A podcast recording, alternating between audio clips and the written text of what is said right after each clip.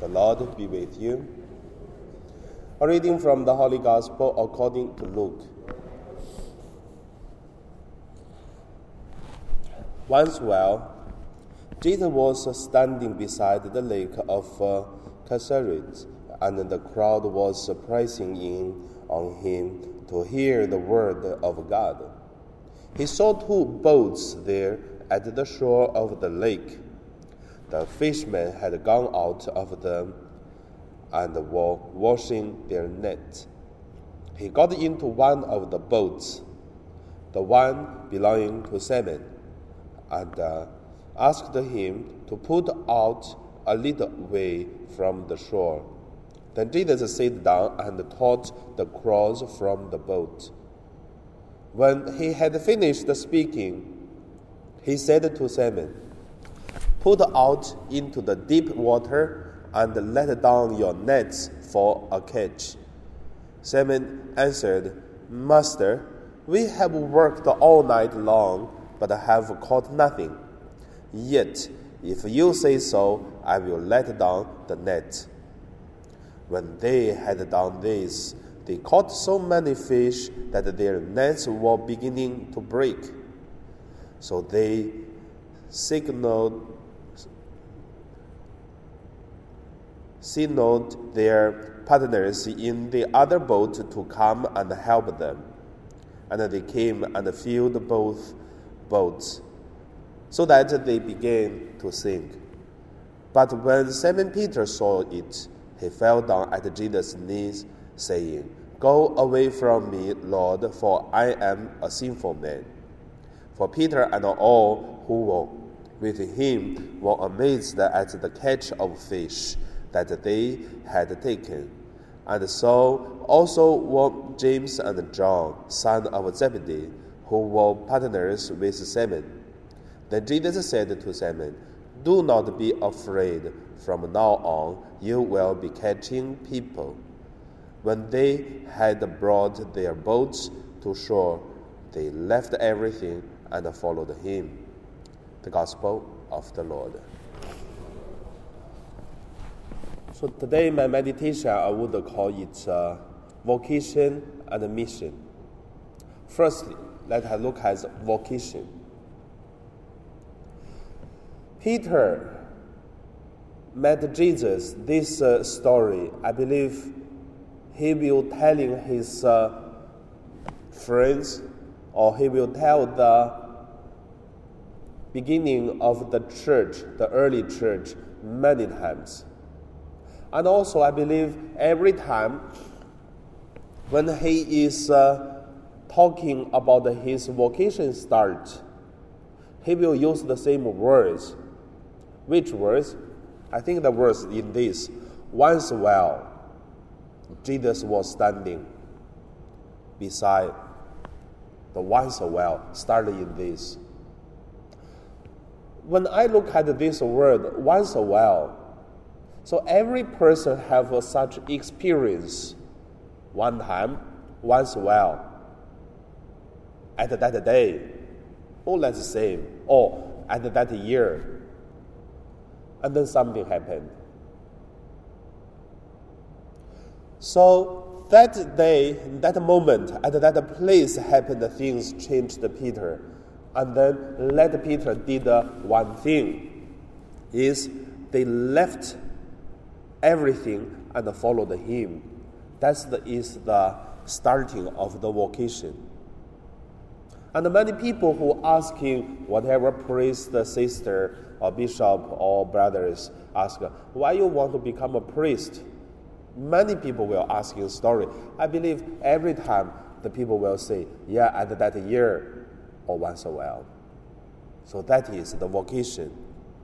And also, after Vatican II, we know that uh, the vocation it is not only limited to the priests, the sisters, but it is also for the laities. Last night I had a talk. Actually, that is the ending of the uh, a class. So then I also talked to them the ending of the class, it is uh, the beginning of the mission. And also, for attending some training class in the church, it is a calling. But this calling, it is uh, not only for our holiness, but it is for serve. And then go to much simple, left uh, this uh, identity of worldly life and become son and daughter of God. That is also a vocation. Every time when I hear the people who talking about how did they met God, how do they experience God, and then so that they want to become Catholic, and then I can see that is also once a while experiences. That is vocation. Second, let us look at the mission. Mission, which is Jesus said to Peter, said, Put out into the deep water and let down your nets for a catch. Firstly, it is mission is always action. Do something. But this do something is not do something we don't know, but it is do something we know is for the God's reign of God, for the kingdom of God, or for the will of God. And that is go deeper, go to the roots of our life. And also, mission, it is what Jesus said in today's gospel to say, and then Peter, you will not catch fish, but catch people. To catch people important than structures, than projects, than others. Of course, some missionary, their whole life it is building churches it is um, doing something. For example, my Novitiate master, uh, Michael, from Poland, his whole life it is building church. I don't know how many church he built already. I mean, that's his mission. But however, everything for mission, some people building church, some people doing accounting, some people, missionaries who doing uh, in hospital, like St. Paul Sisters, Canossians, and then some missionaries doing schools, some missionary only in the parish, and also some people maybe teaching individually. But however, all the things go to the same thing, catch people in according to their vocations. Then, about the mission is so different, but at the end, still the same. The third point I want to say is the danger of a mission. The danger of the mission, actually, it is uh, the thesis I'm writing for my research as the master study now. It's very dangerous for the mission First the danger of the mission is many people misunderstood that uh, the church has the mission so that we will do this, do that, so that the church will develop. Actually, it's totally wrong because the church doesn't have a mission. Only God have a mission. And the church is helping God to do the mission. Once a church think church has a mission, and then church will develop, and then at the end, the church develop, and God cannot find in the church. Because when we build up a church, only a church, whatever people of a church, building of a church, rule, rules of a church, and then at the end we will find the church become bigger, bigger, and for the benefit of a church, and we'll use a lot of a lot of uh, the worldly things, and then the church try to build up, try to protect, try to do something at the end, they for, for God. What is the will of God? What is happening in U.S., what is happening in today's the Catholic Church, it is a problem at here. Because not the will of God, but it is the church's will. So do not make the church ashamed. That's why we have to cover it.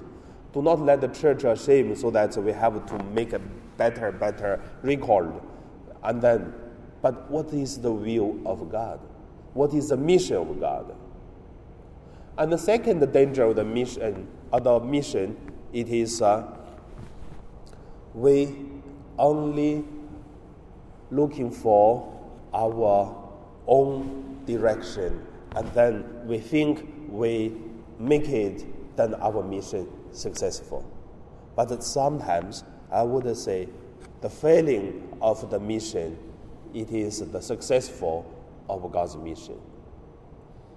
Because our founder, Arnold Janssen, said, if God want to use us and then we do the mission, we appreciate, we're very thankful, then we do the mission. But if we fail, then the same we thank God because we are not worthy to do God's mission. And then we think, same we thankful, appreciate that God uses us. So St. Joseph Freinademetz, it takes me a whole life to study and also to let everyone know him. He also said, before he left his hometown, Austria, come to Hong Kong, he said, and now I come to China to do the mission. If the mission is successful, I thank God. But if uh, mission not successful, I still thank God, even just uh, to let one soul convert to become God, and my whole life become meaningful. So that is the successful of a mission. Even sometimes, successful mission it is uh, based on the failing of the missionary or even a missionary congregations. And then the other dangers of the mission. So maybe you can thinking about what is the danger of mission today and now we pray.